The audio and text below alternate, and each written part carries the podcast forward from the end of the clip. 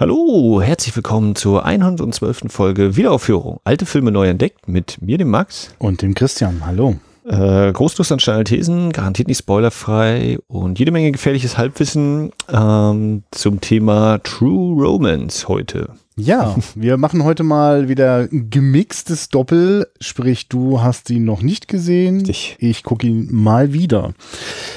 Und ich finde ja, für True Romance darf man ruhig mal kurz einmal so eine, so eine schöne Halbwissenkeule rauskramen zum Thema Tarantinos äh, sch schriftstellerisches Wirken, sein Drehbuch wirken. Ähm, und äh, mich würde auch jetzt tatsächlich mal grundsätzlich interessieren, ich weiß gar nicht, ob wir das hier schon mal hatten. Also wir haben ja irgendwie, weiß ich auch nicht, ich habe glaube ich gerade so eine populäre Phase, die wahrscheinlich durch Top Gun und Co. angeschubst. Ähm, jetzt äh, habe ich so das Gefühl, wir beide haben noch nie über Tarantino gesprochen. Kann das sein? Kann sein. Ja, ne? Also hatten einfach noch gar keinen Anlass. So. Ja. Und da würde mich einfach nur mal ganz kurz interessieren, wie du den eigentlich äh, für dich einsortierst, Quentin Tarantino. Gibt's sowas, wo du denkst, ja, ich habe schon gerne den und den geguckt oder Ja, unterhaltsame Filme. Also die, die ich gesehen habe. ja. So- so- so- Welcher fällt dir ein, wo du. Also gesehen habe ich auf jeden Fall von seinen Regiearbeiten Reservoir Dogs, Pulp Fiction, äh, Django Unchained, Hateful Eight, Die Bastards, Inglourious Bastards. Hm. Und jetzt geht's bei mir gleich schon wieder los. Welcher hat er noch gemacht als Regisseur? Ja, Äh, es sind noch ein paar und ich will zum Beispiel reinschmeißen. Zehn hat er, ne? Ja, so, so heißt es ja. also Moment, ja doch. Oder ja? Ich, ich genau, also der, Also, der, also eine so, From- so, ja, bitte. From Dusk Till Dawn, Sin City sind ja höchstens anteilig irgendwie da von ihm mal Ja, ja, aber das wäre so mal so dieses erweiterte Universum, wo man dann ja dann auch True Womans zu reinschmeißen könnte. Äh, oder auf jeden Fall kann, wenn er dazu das Drehbuch geschrieben hat. Äh, Vielleicht nur noch mal, also ich wäre so, wenn ich jetzt so auf die Schnelle, und ich durfte ja vorher schon mal mir das überlegen, äh, sagen müsste, welche Filme äh, sind bei mir äh, so hoch angesehen und was Rang ist, läuft so drunter. Ah, jetzt fällt mir ein, warum ich ein Déjà-vu habe, weil Spätfilm hat mal dazu eingeladen, zu Pulp Fiction mal was zu Tarantino zu erzählen. Stimmt, Fällt mir gerade ein, dass ich ja. da tatsächlich mal meinen Senf zugegeben habe und deswegen gerade überlegt, äh, wo tat ich das denn? Jedenfalls habe ich auch da schon behauptet, äh, Filme wie äh, Glorious Bastards und Jackie Brown, da schlägt mein Herz. Den habe ich auch mal gesehen, aber den habe ich glaube ich nur mal im TV einmal gesehen. und gehört eher so zu Team Kapieren Pulp Fiction nicht. also jedenfalls äh, sozusagen hat der damals bei mir nicht gewirkt so. Er hat dann eher Reservoir Dogs äh, äh, positive Spuren hinterlassen und bei Pulp Fiction habe ich so oh, ganz schön aufgesetztes Getue. Das würde ich heute so gar nicht mehr halten können. Ist schon auch, also für mich auch sehr nachvollziehbar, warum der so reingehauen hat und hat ja wirklich ein kleines bisschen ein paar neue Türen aufgestoßen in Hollywood. Äh, wa- was, was, wo, wo, wo schlägt dein Herz so? Ist das quasi eher so, eher Kill Bill als. Kill Bill habe ich zum, die habe ich beide nicht gesehen. Ah ja, okay. Siehst du, und dann sind wir schon fast, Ja, so dürfen wir schon in der Nähe von 10 sein. Mhm. Ähm, Zum Beispiel Django Unchained, weil es vielleicht, weil es vielleicht noch etwas frischer ist oder so, empfand ich als wahnsinnige Enttäuschung. Obwohl an vielen Stellen ganz schön gut, aber so unterm Strich war ich so, ach je, da habe ich ganz andere, ganz viel höhere Erwartungshaltung gehabt. also ich behaupte einfach, am liebsten gucke ich wahrscheinlich noch die Reservoir Dogs. Mhm. Und bei, und äh, Glorious Bastards vielleicht wegen Hans Lander, wegen Christoph Waltz. Ja. Ja. Weil ich die auch alle dann nur im Kino gesehen habe, tatsächlich. Also die Hateful Eight, den Django und äh, die Bastards. Und ich überlege, ich glaube, also Bastards habe ich auf jeden Fall ähm, in Schweden gesehen. Und Django Unchained. Ich glaube, ich in Deutschland. Ja, weiß ich nicht. Ja, Hm. also da habe ich auch jeweils nur eine Sichtung gehabt. Das So, das heißt, wenn Tarantinos neuer Film im Kino ist, macht das bei dir irgendwas oder ist das so? Das ist so, oh, kann man auf jeden Fall doch noch gucken, ja, klar. Aber es ist jetzt, ich würde mich jetzt nicht als Fanboy oder, oh ja, auf jeden Mhm. Fall schnell hin, da so Mhm. bezeichnen, ja. Genau, also ich bin da auf jeden Fall auch eine relativ gesunde Distanz, äh, weil eben genau der Pulp Fiction Hype damals bei mir nicht so reingehauen hat. Ich muss aber sagen, wenn ich jetzt so äh, nochmal überlegt habe, also gerade True Romans der hat zum Beispiel ganz schön reingehauen und mal gucken, wie du das so findest, aber ich finde, das ist auch schon ganz schön doll Tarantino-Stoff, so, äh, das kann man dem ja dann doch schon ganz gut zuordnen, ne? das gibt da schon etwas, was äh, der immer wieder in seinen Geschichten reinbringt und das bleibt auch übrig, können wir mal heute überprüfen, wenn andere Regisseure seine Stoffe verfilmen und ich habe das übrigens noch mal kurz nachrecherchiert, ich hatte das beim letzten Mal am Ende ja schon so angedeutet, dass ähm, äh, es ein Drehbuch, ein monströses äh, Drehbuch und wie sich jetzt rausstellte, so erzählt man es sich oder Quentin Tarantino selber auch in Interviews, das erste Drehbuch, das er jemals wirklich komplett fertiggestellt hat, ist das 500-seitige The Open Road gewesen. Ähm, das hat noch, also in der Ursprungsidee war das von Roger Avery, seinem Videothekenkumpel. Und äh, der hatte halt nur so 40, 50 Seiten und meinte so, Tarantino hatte Lust, das weiterzuentwickeln. Und dann ist es wohl explodiert und war in seiner Erfahrung das erste Mal, dass er etwas bis zum Schluss geschrieben hat. Und dann war natürlich klar, mit 500 Seiten Drehbuch braucht man gar nichts machen. Und da steckte wohl tatsächlich True Womans und Natural Born Killers drinne. Mhm. Und um das Ding irgendwie an die äh, zu vermarkten, wurde das dann wieder auseinander dividiert oder, oder dadurch entstanden dann erst zwei Drehbücher und äh, beide ja sozusagen erstmal verfilmt und ich glaube beides auch 93, wenn ich das jetzt richtig einsortiere. Also das heißt ziemlich nah dann an dem Moment, wo dann in 94, nee, Moment in 92 hat er ja Reservoir Dogs mhm. ist rausgekommen. Also, also er hatte ja durchaus auch Interesse daran, äh, seine Drehbücher auch damals schon zu verfilmen. Das war halt nur einfach noch gar nicht so möglich. Also der, der Einstieg war tatsächlich erstmal Drehbücher verkaufen. Der Open Mode ist sowas wie hm, Mitte 80er geschrieben worden. Ne? Also dass man das nochmal so einsortiert, so auf der Timeline. Und Genau, jetzt sehen wir also, wie Tony Scott sich das annimmt. Und ich fand es ja ganz interessant, dass wir einen Kommentar bei Top Gun drunter haben von Dennis Nice. Na, ihr habt ja gar nicht erwähnt, ähm, den womöglich besten oder aus seiner Sicht allerbesten Tony Scott-Film, den Director's Cut von Revenge, wo ich sofort merke, ah ja, den kenne ich gar nicht. Und wenn du jetzt nochmal so für dich rekapitulierst, äh, was, was, was bleibt für dich so, was ist für dich so noch bei Tony Scott nochmal so erwähnenswert? Kennst du denn? Nee, auch nicht viel. Ja, da hatte, ich glaube ich auch bei der, bei ja, ja, wir was das gesagt hatte, ja. aber äh, genau, so viel habe ich von ihm noch gar nicht gesehen, dass ich da also, äh, genau, äh, urteilen könnte. Und gibt sowas wie, wo du, was du mit, mit bei Tony Scott so als, als Stil, also wenn wir jetzt, jetzt habe ich einfach behauptet, es gibt so einen Tarantino-Stil und eigentlich gar nicht viel gesagt, was ich dann damit verknüpfe. Das können wir ja vielleicht auch im Nachhinein nochmal gucken, was wir da finden in True Womans. Was würdest du denn bei Tony Scott Gibt es da für dich etwas, was du schon so erwartest, wenn wir jetzt einen Tony Scott-Film gucken? Ja, schon irgendwie so hochglanz poliert und ja. also kompetente Inszenierung, aber so Richtung Werbeclip-Ästhetik gehen vielleicht. Ja. Aber eher in Richtung des Hochglanz. Sonst, ja, mal gucken. Ja, da bin ich jetzt auf jeden Fall auch gespannt, wie, wie sich das auswirkt. Bevor wir uns jetzt in den Film stürzen, habe ich noch eine große Bitte. Ähm, es ist ja so Ende des Jahres, wo wir das hier gerade aufnehmen und ihr das hören könnt erstmalig. Und wir wünschen uns was zu Weihnachten. Also ich, ich sage das jetzt mal auch in deinem Namen, Max. Äh, ich finde, ihr wir, wir haben, wir haben ein kleines Geschenk von euch verdient. Wir wollen das aber nicht über PayPal und wir möchten auch nicht euch dazu speziell auffordern, euch jetzt auch noch bei Patreon einzureihen und äh, dort monatlich Geld zu lassen, sondern es gibt etwas, das ist eigentlich sogar noch wertvoller für uns, die wir letzten Endes immer auch damit zu tun haben, neue Hörer zu erreichen, geht nur, wenn man in bestimmten Podcast-Directories auch zu sehen ist. Und es gibt einfach nun mal dieses übermächtige iTunes und da sind wir gar nicht so besonders sichtbar. Da könnt ihr uns unbedingt mal helfen. Und das tut ihr einfach, indem ihr eine iTunes-Rezension schreibt. Das hat durchaus seine Tücken. Die hat Max hier in anderen Folgen auch schon durchaus mal ausgebreitet. Denn äh, dazu braucht man tatsächlich auch ein äh, Konto bei Apple, eine Apple ID. Sonst könnt ihr das leider nicht tun. Ich hoffe, ihr seid alle kleine Apple-Jünger und habt das alles schon parat und müsst jetzt einfach nur in eurer Podcast-App nochmal äh, sozusagen äh, auf die äh, sozusagen auf unsere Podcast-Seite gehen und dort eine Rezension hinterlassen. Wenn ihr euch jetzt aber schon fragt, wie komme ich denn da hin und so weiter, dann seid ihr, glaube ich, nicht diejenigen, die sich den Schmerz jetzt antun sollten. Die anderen, die schon denken, ja, bin schon halb da. Bitte schreibt sie, haut so viele Sterne rein, wie es für euch passt. Vielen Dank dafür. Danke. Max, dann würde ich sagen, was für eine wunderbare Gelegenheit. Äh, wir zwei Kerle gucken jetzt einfach mal eine wahre Romanze und jetzt ist True Romance vorbei. Hm. Und Max weiß jetzt, wie sich Quentin Tarantino Bonnie und Clyde vorstellt. Ja, dazu müssen wir Steile dann These, auch noch ja. Natural Born Killers gucken. Den habe ich ja Das- zumindest schon mal gesehen. Ja, genau, aber das, so. äh, dann hast du schon so eine Ahnung. Ja, mhm, ja, so könnte man das auf jeden Fall auch mal Ja. anklingen lassen. Ähm, ich versuche mal vorne anzufangen. Ich war beeindruckt, wie fast schwarz-weiß die, die, die Aufnahmen von Detroit aussahen nach dem Opening Opening. Mhm. Äh, da habe ich so gedacht, ja krass. Und äh, ich merke, wie die paar Stücke, die ich von Hans Zimmer aus so grob dieser Zeit kenne, wie toll ich die immer finde.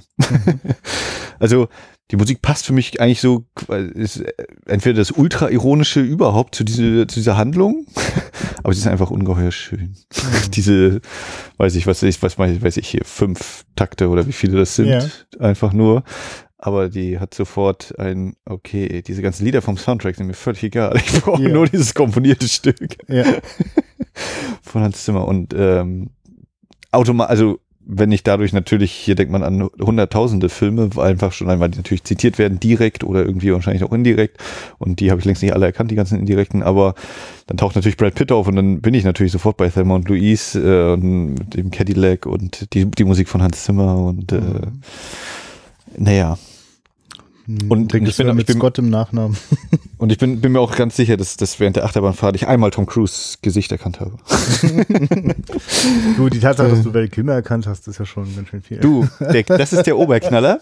Ich habe so gedacht, oh, das ist ja echt eine ganz schön lange Castliste. Und als ich dann dachte, das war jetzt also der Auftritt von Samuel. Jackson. Mhm. Okay, gut, dann wird es jetzt so weitergehen. Wir gehen diese Liste durch. Und, und dann habe ich so gedacht, okay, Dennis Hopper, ah, drei Minuten später, ah ja, okay, kriegt Besuch, alles klar. Gut, das war Dennis Hopper. Ja. Äh, und dann habe ich die ganze Zeit so überlegt, wer spielt eigentlich diesen Elvis? Mhm. Und ich hatte Val Kilmer, ich hatte das, den hatte ich komplett vergessen. Und ich habe jetzt überlegt, ob ich es dir direkt beim Abspann sage, als es bei mir Klong machte, ganz laut. Und dann äh, sah ich so hier, ich glaube Heartbreak Hotel war das, oder ne? Mhm, mhm. Performt bei Val Kilmer und es machte bei mir, oh mein Gott, wie peinlich, nein. und dem Moment macht das Klick, ach so, das war Val Kilmer, okay, das habe ich überhaupt nicht mitgeschnitten. Ich habe echt, ich habe ernsthaft überlegt, welche Rolle spielt ihn denn? Und vor allen Dingen war ich auch, weil ich glaube, das ist noch die Zeit, in der Gary Oldman in jeder Rolle komplett anders aussah und sich wahrscheinlich auch anders anhörte. Und ich so dachte, Alter, ich habe vor ein paar Tagen nochmal bei Leon der Profi reinguckt. Das ist doch nicht seine Stimme. Also klar, er soll irgendwie so auf diesen äh, Afro-Typen machen und Ja. so, aber krass, krasser Typ, krasser Typ. Ungeheimlich, was der kann. Also das war echt so, wow, gute, hm, guter Schauspieler. Dem sollte man gute Rollen geben. Der hat noch eine Ähm, gute Zukunft der- vor sich, so aus dem Jahr 93 geschaut. Ja, das ist, das ist dann vielleicht natürlich die andere Seite. Der Gedanke, äh, ja, Chris Penn ist tot, ne? Mhm.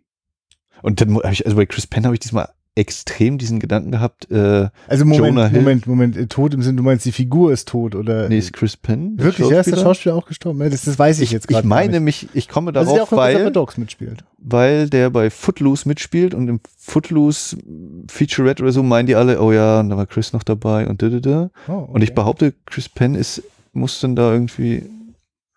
Wenn ich mich täusche, wird mich das Internet korrigieren. Genau, Chris Penn äh, ist leider nicht mehr. Und ich, also eine enorme Ähnlichkeit mit Jonah Hill. Oder also Jonah Hill ist noch ein bisschen korpulenter, finde ich, und vielleicht ein bisschen kleiner, aber die haben eine enorme Ähnlichkeit. Das ist wahrscheinlich auch ziemlich klischeehaft. Ähm, und bei welchem anderen Schauspieler habe ich das noch gedacht? Also Ja. wenn nicht mehr unter uns ist, ist es ja Dennis Hopper, ja. Dennis Hopper und irgendeinen hatte ich noch gedacht. Ach so, James Gandolfini wahrscheinlich. Ja, genau, James Gandolfini. Hm. Und bei James Gandolfini habe ich so die ganze Zeit gedacht, oh, der hat später auch sein, sein Reichtum genossen, konnte sich dann erlauben, eine kleine Wampe, die, Mhm. den Wohlstandsbäuchlein sich zuzulegen. Ja. ja, äh, genau, so. Und damit sind wir auch schon schön weit weg vom Film äh, und haben uns erstmal, habe ich mich erstmal schön Wir sind ja mittendrin und gehen mal davon aus, dass uns sehr viele Menschen zuhören, die den Film schon mal gesehen haben. Ja. Für die wenigen, die den noch nicht gesehen haben Hier, und hallo. ein Interesse daran haben, jetzt aufgezählt zu bekommen, wer jetzt alles stirbt, das kriegen wir auch in den ersten zehn Minuten noch drunter. Also ihr, ihr seht ja die Castliste Mhm. und ihr könnt einfach durchgehen. Mir Die Wahrscheinlichkeit, wenn ihr auf irgendwen da drauf tippt, dass der im Film stirbt, ist ziemlich hoch. Also ersetzt einfach jeden Namen durch Sean Bean und ihr wisst, wie dieser Film ausgeht. Genau. Und würde es nach Quentin Tarantinos Drehbuch gehen, um das jetzt den gibt's ja Spoiler mal anscheinend auch, komplett ne? zu machen, dann äh, wären auch noch weniger am Leben am Ende. Also das war das Einzige, was ich mich tatsächlich gefragt habe, nachdem äh, Samuel L. Jackson weg war und, und Gary Oldman auch auf Wiedersehen gesagt hat. Da war mein Gedanke, okay, wer kommt hier überhaupt eben durch. Mhm. Ne? Also wenn die, wenn die, wenn die Credits kommen sollten, ist dann noch jemand am Leben und äh, als das Mad Dog, Zimmer 211, äh, als, als die dann rein sind, da war mir der Gedanke, okay, so wie das jetzt positioniert ist, knallen die, knall, machen die hier halt Mexican Standoff, jeder trifft jeden, nur rein zufällig werden zwei oder drei überleben und ich kann mir denken, wer und so Mhm. ungefähr war es auch. Ähm, ohne das jetzt irgendwie, also einfach nur als Feststellung, kein positiv oder negativ. Ähm, ja, äh, um natürlich jetzt beim Film wieder zu bleiben, eine sehr unterhaltsame Achterbahnfahrt. Hat, hat mir durchaus Spaß bereitet. Ein paar Mal habe ich so gedacht, also zum Beispiel I got the part, ne, wenn er den Anruf Mhm. kriegt, war so, äh, was, also klar, diese Zeile sagte, aber so dieses, ja, okay, ich kann mir denken, was jetzt wohl passieren wird. Ist das jetzt gut oder negativ? Oder ist das einfach dieses Gefühl, dass die in Anführungszeichen äh, oberflächlichen Merkmale, die ich Tarantino zuschreiben würde, eben so doll da drin sind, dass mir quasi durch meine kleinen Erfahrungen der anderen Tarantino-Regiefilme bewusst ist, jetzt wird so und so ungefähr was passieren. Also ne, du hast äh, natürlich diese ganzen Filmzitate und Film wird gezeigt und Film spielt ab und Film läuft im Hintergrund oder im Vordergrund und äh, lauter Filmtitel werden um sich geworfen und äh, am Anfang des Films wird in einer Bar darüber geredet, äh, über Sex und über berühmte, einen berühmten Musiker oder eine berühmte Musikerin dann eben. ähm, äh, und eben, ja, immer wieder Dialoge, Dialoge, Dialoge und extreme Gewalt und ja, wie gesagt, das, was man, finde ich, oberflächlich ganz schnell äh, sagen kann, ah, das ist doch typisch Tarantino oder was? Das ist doch typisch Tarantino, diese Sachen. Ja, ich meine, Ja. was ich für mich, also wenn wir das jetzt einfach mal aufgreifen wollen und uns wirklich einfach schenken, dass äh, der Plot wirklich auch eh ziemlich dünn ist und es im Grunde genommen nur ein Vorwand ist für eine Reihe von Szenen. Und da gibt's so für mich das, was ich so, so eine typische Tarantino-Szene nennen würde, äh, ist beispielsweise die Szene, wenn Dennis Hopper, der Vater von Clarence, unserer Hauptfigur, Besuch bekommt von Christopher Walken, der sich schon mal gleich als der Antichrist so ein bisschen vorstellt, den er ja sowieso fast äh, ja urtypisch verkörpert. Und Der hatte, wo hat er den nochmal gespielt? Bei äh, God's Army oder heißt Ja, stimmt, God's Army. auf Ja, irgendwie anders. Prophes Ja, Prophecy? Prophecy. Ja, stimmt, genau, mir war so. Irgendwas habe ich da mal gesehen. Einer dieser Deutsch, äh, deutschen Filmtitel, die dann nochmal einen besseren Englischen versuchen Ja, wollen. Ja, und das ist so ein Moment, in der, also, weil letzten Endes ist das ja auch super dünn, was, worum es dort jetzt eigentlich geht. Äh, Christopher Walken lässt gar keinen Zweifel daran, dass er nichts unversucht lassen wird, die Informationen rauszubekommen. Und Ja, er sagt ihm vor allem, äh, kannst dem Gott und den Engeln im Himmel sagen, du hast nie jemanden dichter gesehen am Teufel als die Person, die dich umbringt, oder die Ja. äh, kills you, oder wie er das sagt. Ja. Und dementsprechend ist er auch völlig überraschungsfrei, was jetzt passieren wird. Jeder, der noch irgendeinen Gedanken hat, dass dieser, dass Dennis Hopper hier noch lebend rauskommen könnte, nein, es sei denn, man, man äh, hat noch keine Filme vorher gesehen und denkt, na, vielleicht ja doch. Nee, ich meine, ich würde schon behaupten, also ich nehme mir den Gag äh, quasi ernst, äh, wenn er dann am Ende sagt, I killed äh, nobody since 1984, dass der schon normalerweise so viel Druck am Anfang aufbaut, dass gar keiner auf die Idee kommt, ihm jetzt noch blöd zu kommen. So. Und, ja, ja. äh, das Schöne ist aber, dass es für Dennis Hopper relativ schnell klar ist, was er nicht sagen wird und was äh, er stattdessen tut. Und das meine ich mit so einem Tarantino-Moment. Äh, er weiß, er ist dem Tode geweiht und das will er jetzt aber so richtig auskosten und sozusagen die letzte verbale, den letzten verbalen ähm, äh, ja, Schlag genau will er einfach noch äh, Christopher Walken ins Gesicht knallen. Und das, die, wie das zelebriert wird und wie das jetzt natürlich auch durch diese, äh, also gar kaum, kann man gar nicht mal unterschwellige Bedrohung nennen, sondern irgendwie ist klar, gleich knallt so richtig.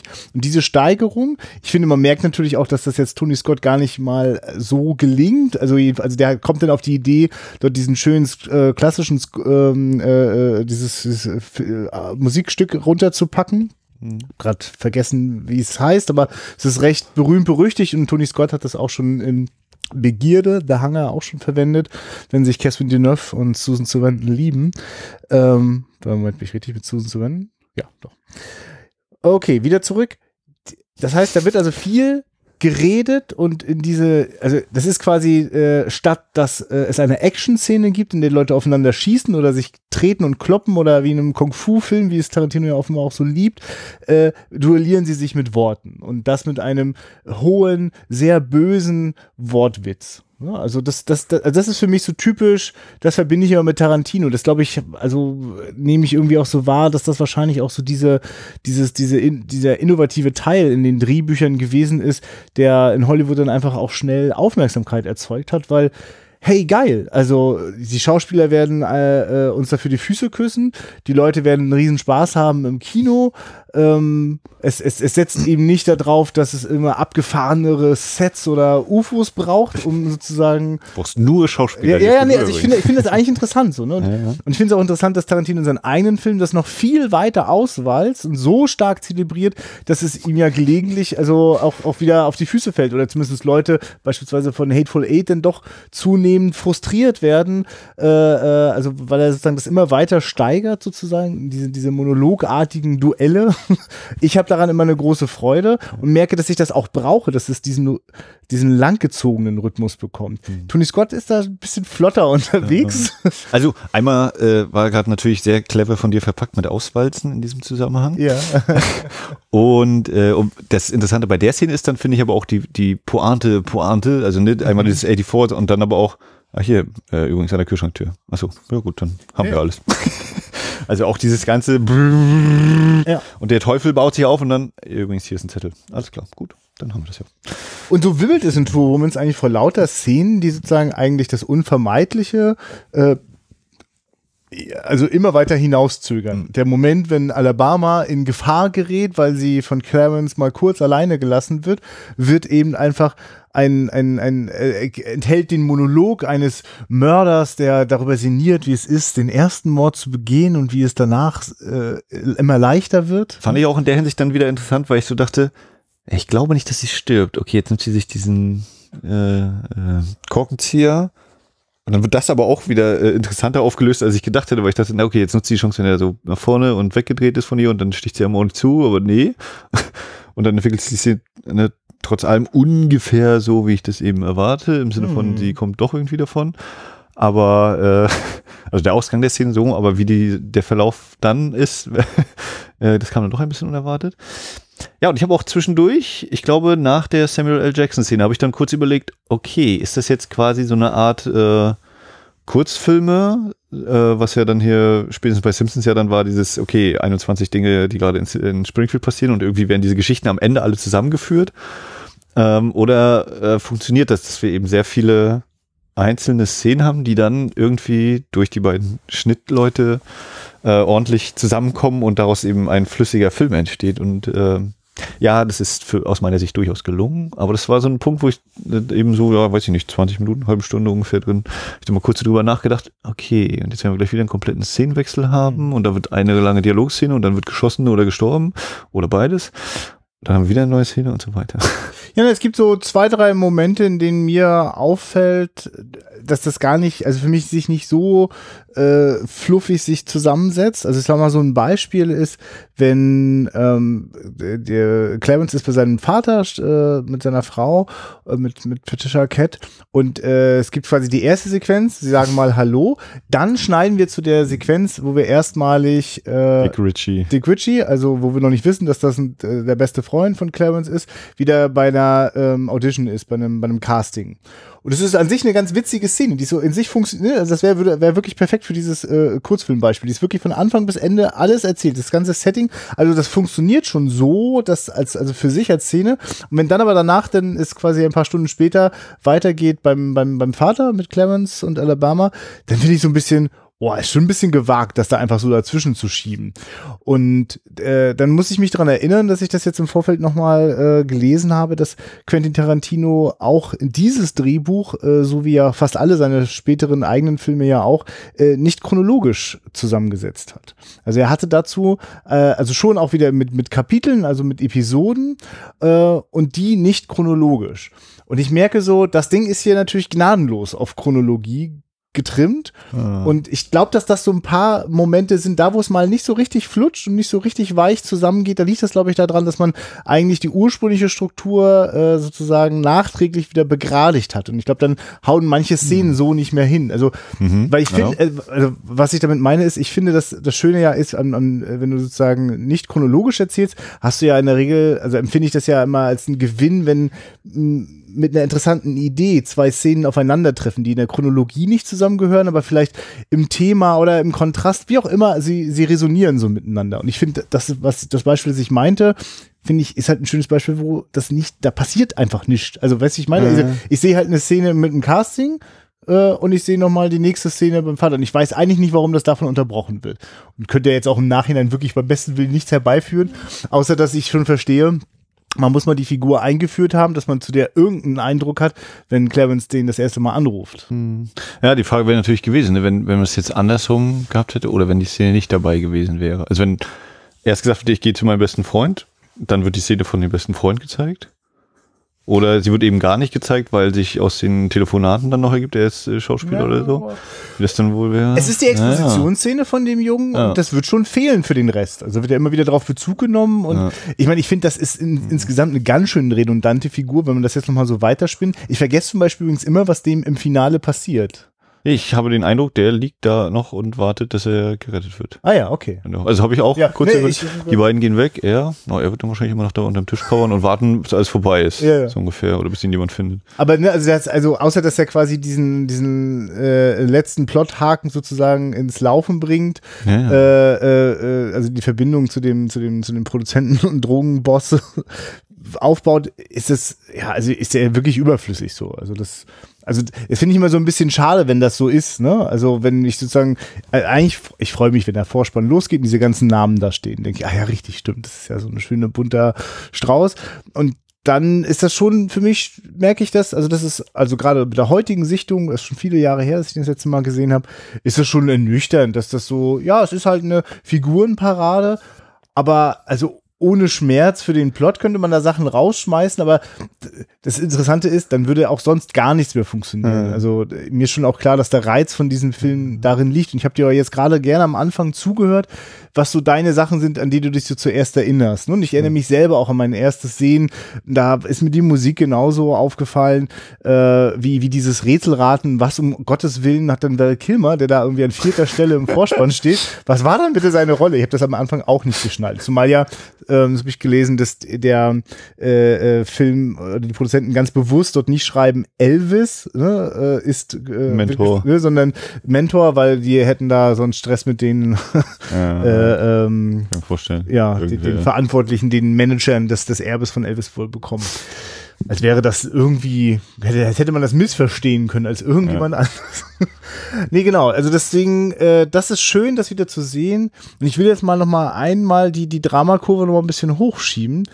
Gerade weil du das so äh, nochmal erzählt hast, da äh, wie, wie, dieses, wie was passiert, wenn wenn Alabama sich gegen äh, den den Mörder dort wehrt, den Auftragskiller als das dann so eine entfesselte Gewaltorgie wird, die danach genauso weggelächelt wird wie alles andere auch und ich eher auch das so verstehe als so ein ähm, äh, zynisch überspitztes ähm, Actionmärchen so ne? Also ich finde ich sehe ja ich finde es gibt ja kaum was wo der Film mir irgendeine Realität vorgaukelt. Also denke ich auch über die gar nicht nach. Aber ich habe gemerkt als das sich so wieder so explodierte vor meinen Augen ich weiß noch genau wie ich das in meiner Jugend ganz groß gefeiert habe für mich war das überwältigend. Das habe ich so habe ich das noch nie gesehen. Für mich hat dieser Film jede Menge Grenzen überschritten, ne, die ich die überhaupt gar nicht wusste, dass ich die hab so, ne? Also, oh, ist das krass und was damit der wie er die verprügelt und so und ich habe die Frau geliebt. Also ich hatte volle Sympathie und dachte, die sind das geilste Paar ever, ne? Und heute gucke ich das und ich merke, ja, ich, ich verabschiede mich immer weiter ein Stück äh, von meiner Jugend. Wenn ich das sehe, denke ich, das sind, das, das, das, da, da ist keine Chemie zwischen denen, das ist aufgesetzt, das ist, das ist einfach nur, wirklich nur erbärmlich zynisch, was die da, äh, wie die sich da durch die Welt bewegen. Ne? Also mhm. ich, ich merke, mir bleibt das Lachen im Halse stecken. Das tut's schon, wenn, wenn Claire Lemons sein, sein, sich den Burger reinmampft, nachdem er Drexel erschossen hat. Ne? Aber wenn dann äh, äh, Alabama dort dieses Blutbad, also also nachdem an ihr erst ein Blutbad äh, vollzogen wird und sie dann das nächste anrichtet, also ich merke so, ich, ich finde, der Film hat sich das überhaupt nicht verdient, in solche Extreme zu gehen. Und das ist nur eine Perspektive, das ist sozusagen eine extrem humorlose Perspektive auf einen Film, der auf jeden Fall nicht ernst gemeint ist. ja, leider dieser Punkt mit der Gewalt oder weil du sagst eben, ne, actionhaft überzeichnet oder überspitztes ja. Märchen. Also ich finde durchaus teilweise die gezeigte Gewalt glaubhaft, auch wenn es immer wieder dieses völlig überzeichnet, überdrehte, super hm. inszenierte gibt. Also gerade dieser finale Shootout, äh, wenn das Tom Sizemore da noch drei Pirouetten drehen darf äh, und die, die äh, Federn durch die Luft fliegen. Das ist natürlich so, wo ich denke, ja, ne, das ist halt so. Aber gerade wenn, ja, einfach bei James Gandolfini, wenn er eben die, ja, die, äh, die Kloplatte da, den, also diesen von, von dem Wasserbecken auf, auf dem Hinterkopf kriegt, das wirkt schon wieder so wie, okay, es hätte jetzt auch kaputt gehen können beim äh, auf den Kopf knallen und er hätte noch äh, machen können oder sonst mhm. was, aber das war so Klong. Okay, das glaube ich, dass das Hand ganz schön doll weh tut.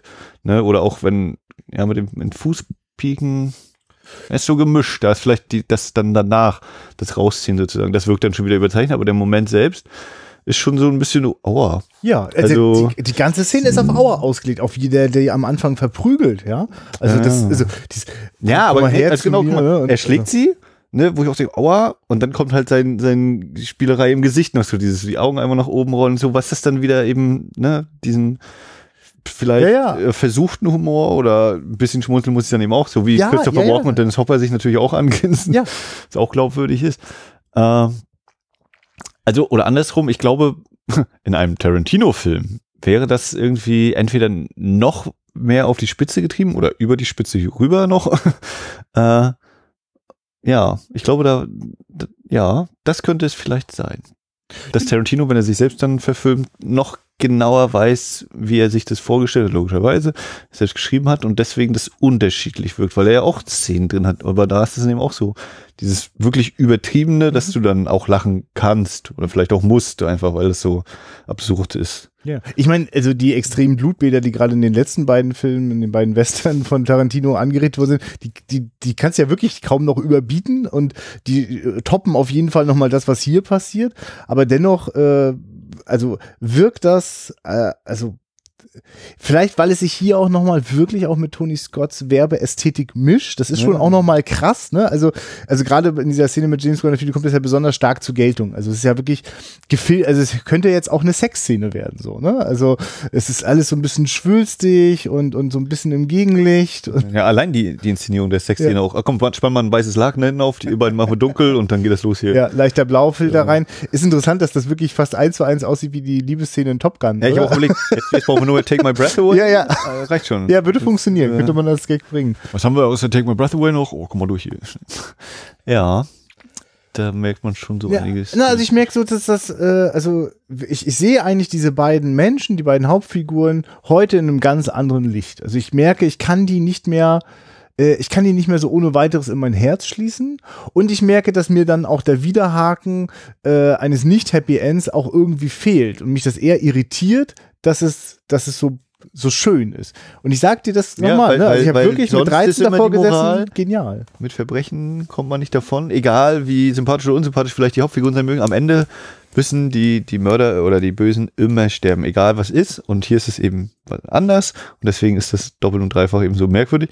Und für mich ist, da ich, dass ich Christian Slater sehe, muss ich immer an unsere Headers-Folge denken und vergleiche auch, habe ja. da irgendwie so mal versucht, so einen Haken zu spielen. Weil ich habe ganz lange das Gefühl noch gehabt, so, ja, okay, vielleicht entwickelt sich das jetzt doch noch und die Alabama, okay, wir haben jetzt eigentlich ihren Hintergrund mit dem Pim schon abgehandelt, hm. aber vielleicht ist sie doch noch irgendwie eine femme fatale oder so mäßig irgendwie. Also es wirkte für mich, ich habe ganz lange so gebraucht, äh, ja, mich irgendwie darauf einzulassen, so ein bisschen von, mhm. Moment, will er mich nochmal irgendwie mhm. in die mhm. falsche Richtung führen und also weil es so ganz viel so puff, puff, puff, passierte einfach und ich dachte so, ja, nee, ist das jetzt ernst gemeint? Dann kam auch noch ihr Voice-Over und ich so, was? Ist das alles, was sie so erzählt? Oder also ich habe so gedacht, vielleicht ist auch ganz am Ende, sie nimmt ihre blonde Perücke ab, sagt, hey, ich bin übrigens auch ein Undercover-Cop mhm. oder sowas und jetzt haben wir dich. Oder also, ne, passt zwar nicht, aber irgendwie sowas habe ich fast noch immer irgendwie vermutet im Sinne von, na, vielleicht zieht er mir doch nochmal die Füße komplett weg hier. Ja. Oder so. Und das war. Ich meine, das ist ja so mit genug Abstand, ist das ja eigentlich auch das Schöne an dieser Geschichte, dass da in so einer, in so einer durchtriebenen Welt die Liebe zwischen diesen beiden ist so pur und echt und also man mag an ihr zweifeln, äh, vielleicht sogar Mhm. auch aus guten Gründen, so weil, hallo, was, wie, was ist das für eine Ausgangskonstellation? Das kann doch gar nichts werden. Der Freund hat sie zu Geburtstag eingekauft und dann passiert das und dann sind sie am nächsten Tag verheiratet, weil der Film das so schön feiert. Das, nee, das ist, darauf da könnt ihr euch verlassen. Das ist total echt und pur. Das macht es ja irgendwie sympathisch. Das ist auch das, wo ich so merke, ich weiß schon auch, warum mein Herz mal ganz doll für den Film geschlagen hat. Aber ich muss das schon auch so zur Kenntnis nehmen, dass das nicht mehr im gleichen Maße funktioniert. Also ich bin, ich bin dann ich meine, ich finde das dann auch schon wieder irgendwie unterhaltsam, aber es ist schon verblüffend, wie, wie abrupt äh, äh, und, und, und klischeebeladen dann einfach mal eben diese beiden Cops äh, plötzlich im Film da sind Ja, ja. und das so Das, vorantreiben. das ist auch ne? wieder so Also- dieses, wo ich so denke, na, jetzt ist gerade wieder hier, der nächste Kurzfilm hat gerade angefangen. Ne? Jetzt ja. kommen wir hier, das heißt mal Chris Penn und tanzen hier einen ab. Und ich will finde auch, dass der Wortwitz wirklich grandios ist, und hab an dem also viel Spaß und mag das sehr gerne auch auf Englisch hören. Ich glaube, den hatte ich noch gar nicht so präsent auf Englisch. Den hab ich, Also ich höre noch die deutsche Synchro viel stärker raus, weil den habe ich bestimmt ja. reichlich oft gesehen. Also da muss ich auch wieder sagen, ist der Schnitt äh, grandios, gerade eben, wenn dann dieser, wenn, wenn sie eben seinen Namen habe ich vergessen, also den Mittelsmann Ja, ja. auf Filmproduzentenseite äh, Elliot. Elliot. genau, Elliot, wenn sie eben Elliot treffen und dann immer dieses Hin- und Herschneiden zwischen den Korps, Elliot und diese ganzen Szenen. Also das, das fand ich beeindruckend, ja, auf jeden Fall. He's killing him. Ah, he's not gonna kill him, he's fucking him. Äh? Oh, killing him. ja, ja. Ah, ja, das war ganz, ganz, ja, genau, und das war auch so dieses, ah ja, genau, Chris Penn und Tom Sizemore standen auch beide zusammen im Vorspann, glaube ich, ja, ja, genau, deswegen tauchen die auch jetzt in einer Szene auf. Also das war schon, ja, Kennst du eigentlich Badlands von habe ich noch nicht gesehen, Terrence Malick? nein. Okay, das ist nur, das wird dann eine schöne Ist Entdeckung das, für dich, ist das den der mit äh, Sissy SpaceX und, Charlie, nicht Charlie Martin, Nein, Martin, genau. im Auto irgendwie fahren die. Wie heißt der auf Deutsch? Verlorene Träume, zerschossene Träume? Zerschossene Träume. Irgendwie sowas? Mhm.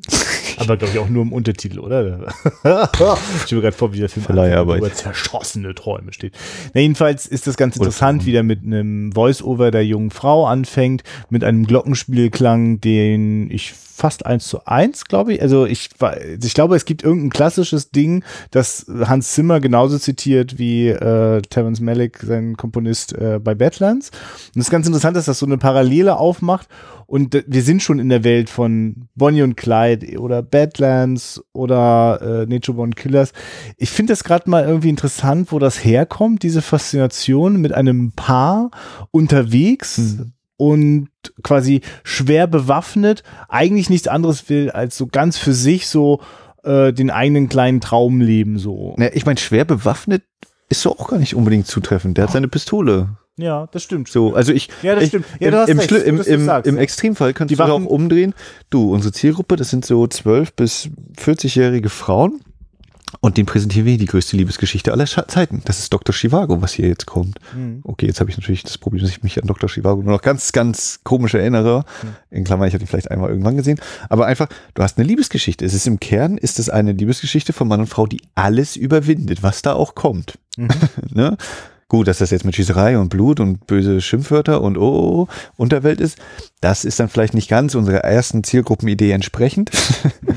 Aber das ist es im Kern. Ja, und es stimmt schon auch, dass, also bei Romans ist das sehr offensichtlich, dass äh, die, die beiden erwidern nur die Gewalt, die ihnen entgegenkommt. Also sie sind in der Regel nicht die, die Auslösenden. Also natürlich, klar, wäre wäre die Frage, wenn, wenn sie sagt, nein, Alabama selbst wurde nicht geschlagen und er sagt, okay, dann bringe ich ihn um. Auf welche Gewalt reagiert er dann genau? Er kann es nur annehmen. Also wenn ich jetzt ganz. Nee, das ist äh, richtig. genau. Ich, ich, man könnte jetzt sagen, wenn Clarence da zu Drexel nicht hingegangen wäre, wäre alles andere nicht passiert, nicht? Aber äh, in dem Moment, äh, für mich geht er da noch nicht hin, äh, dem die Eier wegzuschießen, sondern das ist etwas, was in der Situation, also der wäre da mit dem Koffer rausgegangen.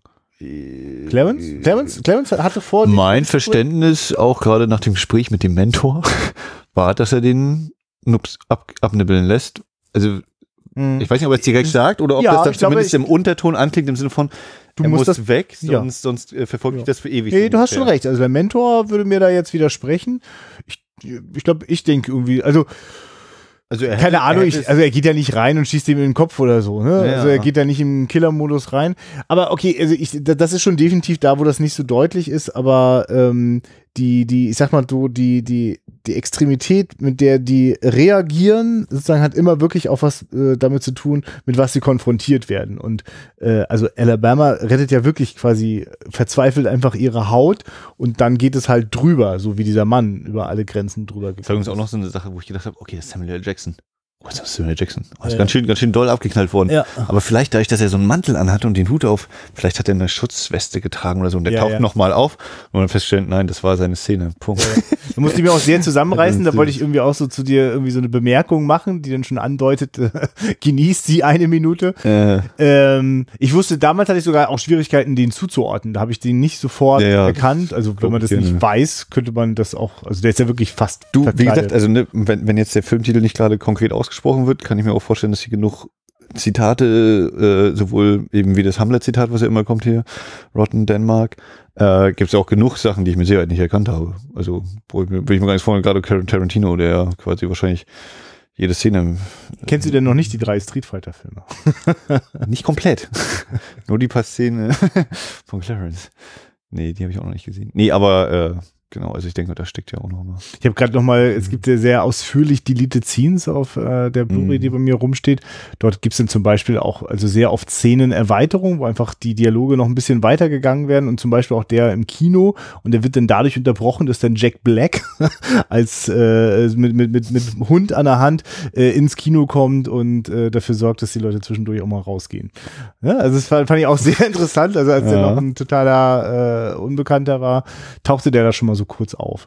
Ähm, ja. Und so gibt es zum Beispiel, ist dann die Szene mit Samuel Jackson auch ein bisschen länger, aber es gibt Also ich glaube, das ist zum Beispiel auch so ein Gedanke, der mir immer wieder kam, so dieser, ich habe einfach diesen Blick von hinterher. Also mhm. frage mich, wie der wohl gewirkt hätte, wenn ich jetzt eben vor allen Dingen gerade sowas wie Pulp Fiction oder eben weitere Tarantino-Filme nicht kennen würde. Ne? Mhm. Wie das dann ja. wäre, ich dann, oh, ja, und so denke ich halt immer, ja, was ich im Eingangs sagte, also die anscheinend die einfachen Tarantino-Merkmale zumindest, die sofort aufploppen. Und so eine Sachen, oder ob ich dann ja, also ich, ich weiß, dass das ist einer von diesen Filmen, ich glaube, das habe ich ja auch schon öfter gesagt, dass das ist, glaube ich, auch so meine Art gewesen. Durch das Medium Power S war das halt total schön, dieses äh, der Film stand manchmal einfach immer an der gleichen Szene so im Regal so, ne? Und wie oft ich diese Szene mit Dennis Hopper, Christopher Walken gesehen habe, weiß ich wirklich schon nicht mehr. Und ähm, also das ist auch ein Film, den ich immer wieder so szenenweise genossen habe. Und das hat damals tatsächlich sehr stark so eingeschlagen. Das, das hat einfach eine Wirkung hinterlassen, weil also irgendwann dämmerte mir so, dass da wird ganz schön viel gequatscht und die Actionsequenzen sind verhältnismäßig kurz im Vergleich jetzt zu mhm. einem Stück langsam oder so, die ja sozusagen äh, davon sozusagen profitieren. Sind es ist es hier eine andere Qualität. Ähm, die hat mich auf jeden Fall neugierig gemacht, aber wir, interessanterweise hat er dann Pulp Fiction bei mir nicht gezündet, so. Äh, obwohl das eigentlich irgendwie ja recht obwohl nah Christopher Walken da noch eine viel bessere ja. Geschichte erzählt. ja, ja, genau. Also das, das ist für mich immer noch so ein bisschen, äh, ja, für mich immer noch ein bisschen schwer einzuordnen.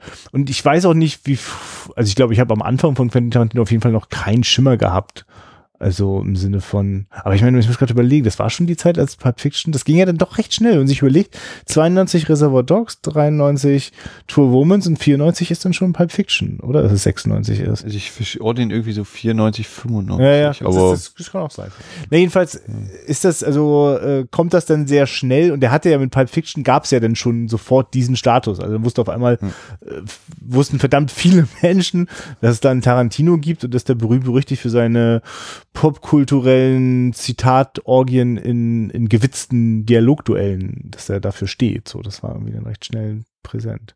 Und interessanterweise ich deswegen den Film wie Jackie Brown erst so richtig doll dadurch mögen konnte, weil der nicht so wirkte, als wenn der nur davon leben würde, sondern plötzlich hatte ich auch mit Figuren zu tun, die mich wirklich interessiert haben, die, wo ich überrascht war, dass ich für so einen alten Knacker, äh, für einen Schauspieler, den ich damals nicht gekannt habe, und, und, und so einer etwas abgehalfterten äh, Schwarzen namens äh, Pam Greer. Also das war so, das war eine Überraschung für mich, mhm. dass ich da total für mein Herz dafür geschlagen hatte. Ja. Ich frage mich, ob es eine Welt gibt, in der es Menschen gab, die dachten, oh, True Lies? Da gab es doch mal True Romance. Das ist jetzt der zweite Teil. Und, pass auf, super Überleitung. Mit True Lies ist ja mit Arnold Schwarzenegger und ich glaube, unser bisher jüngster Film war ja Terminator 2 und das müsste dann jetzt abgelöst sein durch True Romance, der jetzt von 93er ist. Bam. Jo. Ich widerspreche. Einfach, einfach mal. Also, einfach mal stehen lassen. diesen diesen US-Film werden wir auch immer jünger. Das ist ganz Kiste. Ja, True Romance. Also der wird bei mir auf jeden Fall noch nachwirken, wenn ich jetzt gleich mit dem Fahrrad nach Hause fahre. Äh, das weiß ich schon. Schon. Ja, ja, ja, ja. Ja, ich, ich merke, ich bin ein bisschen wehmütig, weil ich mich noch gut erinnern kann. Ich möchte es wieder zurück. Ja, ich, ich mache das einfach mal, um das vielleicht irgendwie einzurücken. Äh, also meine erste Begegnung True Womans bedeutete, in die Videothek zu gehen und die Möglichkeit zu haben, Und jetzt haben wir wieder weggeschickt sie dürfen noch nicht in die 18 Abteilung. Genau, das, das tatsächlich, aber der Trick war dann tatsächlich, äh, wenn äh, du sozusagen eine Videotheken-Ausleihkarte, ich weiß gar nicht, ob das, das habe ich vergessen, ob es dann die von den Eltern war oder dass die Eltern einfach nur unterschrieben haben, äh, dass er sozusagen, dass es, also alles ausleihen darf, so. Und ähm, also außer Pornografie. Ich, oder ich glaube, weißt du was, soll ich mal was sagen? Ich glaube, ich habe, der andere Trick war, und so ist auch die mit True Womans, man konnte ja dort auch Kassetten kaufen. Und äh, ich glaube, beim Kaufen wurde noch viel seltener nachgefragt, weil da ging ja quasi, da ging ja keine Namen irgendwo hin. Da musste ja nicht stehen, der und der hat das und das ausgeliehen, sondern wurde einfach das Ding verkauft. Und ich weiß noch, dass ich äh, mit einem Kumpel dort immer in die Bibliothek gleich straight zu dem, zu dem Drehregal gegangen bin, wo die Verkaufskassetten waren. Wir fanden die schon allein deswegen so geil, weil sie so riesengroß waren, viel größer als die Verkaufskassetten in Marktkauf. Und dann standen dort äh, nur zwei 18er. Und äh, das eine war Lederjacken. Die Zeit hat einfach den, den Mantel des Vergessens darüber gelegt. Und True Womans. True Womans hat sich mein Kumpel gekauft und ich habe mir Lederjacken gekauft. Lederjacken, wie gesagt, heute vergessen. Und bei True Womans saß ich und wurde, wir haben den gemeinsam geguckt, bei ihm zu Hause, kleine Mini-Glotze. Da war die erste große Überraschung Cinemascope. Der Film war, warum auch immer, war der da mal im fetten Cinemascope drauf. Es hat eine unglaubliche Wucht, trotz der wenigen Zeilen Video, die da übrig blieben, ähm, äh, entwickelt. Und ich dachte, wow, also also, so, so, also was da alles drin steckte, also die ganzen Versprechen, die dieses FSK 18 Siegel hatte, schienen eingelöst zu sein. Und es war auch tatsächlich so, dass in, in Deutschland äh, äh, auch von Anfang an der Director's Cut äh, veröffentlicht worden ist, weil ähm, Tony Scott musste den für das R-Rating äh, zur Kinoveröffentlichung seiner Zeit ganz schön runterschnippeln. Ähm, hier war das schon immer die Fassung, die wir auch jetzt gesehen haben, die auch mittlerweile in Amerika äh, ganz, ganz gängig ist. Und das heißt, das ist also der Film, den ich dann mir von ihm gleich ausgeliehen habe, von meinem Freund, äh, den ich äh, überspielt habe. Äh, dieser Überspielvorgang hat alle Farben total aufgeblasen. Also das Bild wurde noch matschiger, als es eh schon war. Und du weißt ja, das sind die ganzen Neonfarben, dieses Blau und Rot, ne? Das fing einfach nur an, zu so einer Suppe zu werden. Und äh, aber ich habe sozusagen also eine sehr intensive Bindung dazu und auch wirklich so geil, das das das ist also hatte auch auf jeden Fall was so, das darf ich eigentlich gar nicht haben und äh, es war es war so ein Hauch eine coole Erwachsenenwelt. Ein Hauch von erster Liebe. Ja. Ja, ja, wirklich genau. Und deswegen konnte all das, also es war perfektes Projektionsmaterial auch. Ja, also da steckte all das drinne, was man so quasi so an inneren Rebellionen vielleicht auch mal, mal so hatte Zucken gehabt, aber nicht, nicht ausgelebt hat. Und ähm, ja, da finde ich das, da finde ich es interessant, also dass das wirklich dann auch sich, also für mich verändert. Ehrlich gesagt wäre ich jetzt auch sehr neugierig. Ich glaube ja, dass uns auch der ein oder andere gestandene Filmzuschauer hier auch zuhört, äh, wie das eigentlich diesen Menschen geht. Ne? Weil ich war überrascht, als wir bei Facebook äh, äh, bei uns auf der Wiederaufführungsseite da so kurz mal so einen kleinen äh, Dialog hatten gab es so von ein, zwei Leuten einfach so True Womans, einfach Oberaffengeil. So. Und da würde mich mal interessieren, ob das tatsächlich auch in einem aktuellen, äh, einer aktuellen Sichtung noch standgehalten hat, dieses Urteil. Weil bei mir ist es definitiv nicht mehr so. Ja, na, ich überlege die ganze Zeit, was ich eigentlich für eine Erwartungshaltung hatte. Also ich habe auf jeden Fall nicht diesen Film erwartet. Ah ja, interessant. Ich habe, glaube ich, irgendwie erwartet, dass die coole Killer wären, so ungefähr. Ja. Im Sinne von, dass die sehr, sehr selbstbewusst in dieser Hinsicht auftreten. Ich meine, letztlich tritt ja sogar Drexel sehr selbstbewusst gegenüber, kann man auch nicht sagen. Aber ich meine, äh, was ist? Ich meine, es sind totale Fantasiemenschen. Ne? Ich meine, also irgendwie hat es natürlich den Hauch von White Trash, das, was so äh, Alabama so von sich weiß, ne? natürlich, auf jeden Fall. Ähm, ne, er, der, der, der, Und er ist der. Tarantino-Charakter, der halt nicht in der Videothek, sondern ja im Comicladen arbeitet Ja. Äh, und da eben alles aufsaugt. Aber ich kenne gar keinen Tarantino-Film, wo einer in der Videothek arbeitet. Weißt du, wie ich meine? Also, das ist eher so, das ist eher die Kevin Smith-Ecke so, ne? Also, ich, ich finde, also, also eigentlich, das ist schon ein ganz schönes Kunstprodukt, aber das, also das, ich glaube, das ist also das, was ich jetzt so heute, was ich, was mich ernüchtert so, ist aber, glaube ich, eine große Qualität von dem Film. Ne? Ich merke aber auch, dass ich das nicht gut fassen kann. Also, weil, was, was für eine Welt ist denn das so? Äh, Ja, was für eine Also- Welt ist also, das, in der man am einen Tag losfährt aus Detroit und ich Ja. glaube, Detroit ist irgendwo in Richtung Chicago, um das jetzt genau zu wissen, und Hollywood ist an der Westküste. Also das ist Ja. einmal wirklich durchs Land, behaupte Ja. ich. Und äh, Ja, ich meine, für so ein, eigentlich, eigentlich ist auch der Titel Road Movie, ich habe das vorhin so ein bisschen in Verbindung gebracht. Eigentlich stimmt's ja gar nicht, weil was, was sind die denn da on the road? Also, also, also ja, also auf Straßen fährt er. Ne? Ja, aber also es geht, also aber, Aber im diese, Verhältnis. die eigentliche Reise spielt gar keine Nee. Rolle, sondern sie kommen dann schnell da an, wovon wo Ja. die Geschichte weitergeht. Also da war ich auch wirklich zwischendurch baff.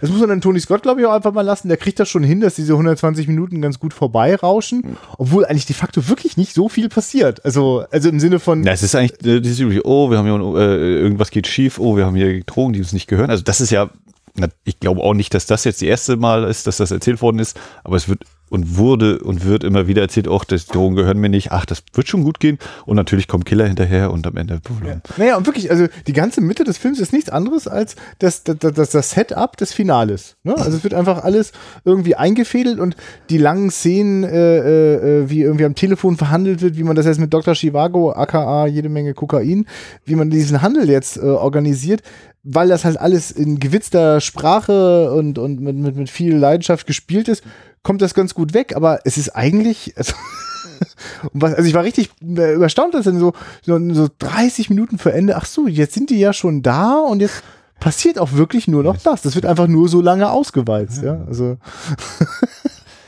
ja, Aber das, Das- genau, es ist trotzdem sehr eben gefällig inszeniert. Ja. Ja. Deswegen ist das nicht so ein, oh, jetzt komm weiter, komm. oder so habe ich auch mal irgendwann die Definition von Pulp Fiction verstanden, das was da auch in Pulp Fiction selber nochmal so erläutert wird, ne? Also diese schon Literatur. Ja, genau, aber die, die sozusagen, weil, weil sie das so, weil sie, ja, ich weiß auch nicht, in dem Moment, wo der Schund nicht so tut, als wäre er irgendwas anderes, also irgendwas vorgaukelt, sondern das einfach auslebt, ist das ja total stimmig. Ist auch ein schöner Moment, wenn äh, Christian Slater gerade nicht anders kann, als einem Typen, der so das Newsweek-Magazin in der Hand hat, wo über Elvis geschrieben wird, total nerdig zu kommen und sich dann darüber aufzuregen, wie nerdig die Leute da drin sind. Diese die Frau, Fans. ey. Ja, ja, genau ist ja- ah, ich weiß, und, und selber aber gerade den, den Typen total irritiert mit, was geht denn da hier mit dir ab eigentlich? Ich meine, das ist ja auch was, was, was mir total dann doch bei all der Gewalt und sonst wie, was Ja. man eigentlich sagen muss, oh Gott, das geht gar nicht, aber das ist das, was mich immer wieder man reinzieht ja bei nicht. Tarantino ist diese ganzen äh, ja, Filmzitate und hey, guck Filme und die gucken Filme und die reden darüber und sowas. Das ist, das ist dieses, oh ja, cool. Hm, ja. Du, gar keine Frage. Auch darin habe ich mich natürlich als Jugendliche total wohl gefühlt und darüber lachen zu können, äh, äh, Come Home in a Body Bag mit Apocalypse Now in Verbindung zu bringen, das ist schön. Muss ja Platoon sein. Ja, Sitz Deer Hunter. Ja, ja. ja also es gibt auch so ein paar böse Zungen, die meinen, dass äh, Harvey We- Weinstein äh, durchaus Ja. die Vorlage für du, Produzenten da mit, also mit. Sicherheit. Da habe ich auch die ganze. Naja, also irgendjemand wird sich schon angesprochen gefühlt haben, mindestens. Ne? Ja. Oder irgendwie wiederentdeckt haben, vielleicht, in irgendeiner Hinsicht. Okay, das war sie. Also die wahre Romanze, geschrieben von Quentin Tarantino, inszeniert von Tony Scott. Mit Christian Slater, der jetzt in Mr. Robot zu sehen ist. Ist das so? Er ist Mr. Robot, glaube ich. Ich bin mir da nicht hundertprozentig sicher. Also wir reden von der Serie, richtig? Genau, mit. Die schon mal von Anfang an mit Christian Slater ist. Mm, Er Ach so, ist, er ist sozusagen der. Andersrum, ich kann mir die Namen von dem Hauptdarsteller nicht merken. Heißt ja Rafik oder irgendwie sowas. Äh, und äh, Christian Slater ist, glaube ich, so der Kopf der dieser Hacker-Gruppierung, sage ich jetzt mal Ja. ganz banal. Das können mich auch wieder alle äh, korrigieren und verbessern. Ja, aber ich habe dann eben nur mal so ausschnittsweise mitgeguckt, wenn Carly die geguckt hat. Ja, weil Christian Slater verschwindet für mich jetzt so im Kopf, also in der Wahrnehmung irgendwann so nach True Womans. Mir fällt dann nicht mehr viel ein irgendwie. Mhm. Äh, Ja. Das ist ja, kann man ja wahrscheinlich öfter bei Tarantino so, ne? Entweder, dass er in Anführungszeichen Karrieren wiederbelebt oder eben, äh, dass die Leute da nochmal einen ihrer Höhepunkte haben und dann nochmal so eine neue Karriere gestartet haben. Aber das ist das dann irgendwie so, pfiuh. Wendepunkte ihrer, ihrer Film, ihres Filmschaffens. Ja. Aber wer weiß, ich glaube, Christian Slater wird auch gut versorgt gewesen sein. Ja, ich mache mir jetzt gar keine persönlichen Sorgen um den. Nein, nein. Ich finde es ja faszinierend, dass er ist der große Hauptdarsteller. Ja. Und mir wird irgendwie klar, ja, es gibt irgendwie so auch ein, zwei Filme, in denen er die Hauptrolle gespielt hat, aber so mit der ganz großen, das ist ja alles andere als ein Tom Cruise so, ne? Mhm. Ja, ne, ich überlege, also, also Crime Story bei Michael Mann hat er ja äh, in, einer, in einer kleinen Rolle mitgespielt hat in der einen Folge. dann hatten wir Heathers, dann Mhm. eben äh, True Romance, aber trotzdem ist Christian Slater zum Beispiel ein Begriff aus meiner, äh, Robin Hood, da war noch der kleine Typi, ne, an der Seite bei Kevin Costner. Mhm. Äh, der für mich so, ich glaube, gerade durch Robin Hood damals, als Kind war mir der Name irgendwie ein Begriff, ohne dass ich dann jetzt tatsächlich noch mehr als diese vier Sachen aufzählen könnte aus dem Stand. Und wenn ich dann drauf gucke, denke ich, auf die Liste gucke, dann würde ich denken, ah ja, ja, ah ja, ach klar, ja, da auch noch, bla bla bla bla. Aber genau, ich würde auch zustimmen. Der hatte, sein, seine größte Zeit hatte er. Ja. Außer jetzt vielleicht Mr. Robot. Wer weiß? Du kannst die Sachen ändern. Ja, das war True Romance. Ja. Und äh, nächstes Mal geht es vielleicht wieder in die Untiefen der deutschen Filmgeschichte. Ja, genau. Vielleicht bleibt es auch ein bisschen nebulös, weil das ist jetzt eine spannende Zeit für uns, denn wir rauschen jetzt so mitten hinein in die Ja, diese- Weihnachtstage. Diese Folge ist jetzt, was ist das, der 18. 18 plus, oh, das ist Weihnachten. Oh ja, ne, dann wird es vielleicht ja, also wir, deutsch-österreichisch oder so. wir, wir ja, wir, Dieses, dieses Also, unterdrückt. sollte Oh plötzlich, nein. sollte plötzlich kein, gar kein Podcast erscheinen oder auch komisches äh, Twitter-Apokalypse-Duell abgehen. Äh, Es könnte auch was damit zu tun haben, dass Max ähm, das wahr macht und hier ähm, ein Film, dessen Namen ich jetzt, nein, na, ich, ich, es ist wie bei den Vampiren, man Oder verbrennt sich nicht? dran. Ähm, also genau, es ist ein kleines bisschen, bleibt, lasst euch ein bisschen überraschen. Wir haben es in sorgen auf anderen jeden Folgen Fall. ja schon oft genug gesagt, was Ja, passieren würde. Ja, das, achso, ja. nee, aber äh, interessanterweise merke ich gerade, dass auch niemand darauf Bezug genommen hat. Ich habe doch beim letzten Mal auch Alle, alle haben einfach, wir, wir schweigen es einfach tot. Ja. Verdammt. Und wenn ihr das jetzt auch mit den iTunes-Rezensionen so macht, das einfach nicht tun. ihr müsst es tun für uns. Das ist unser, unser Weihnachtswunsch an euch. Ähm, und deswegen lasst euch mal ein bisschen überraschen, was wir am ersten Weihnachtstag für euch parat haben. Auf jeden Fall kriegst schon eine Folge, dafür sorgen wir. Auf jeden Fall schon mal frohe Weihnachten. Ebenso. Und auf Wiederhören.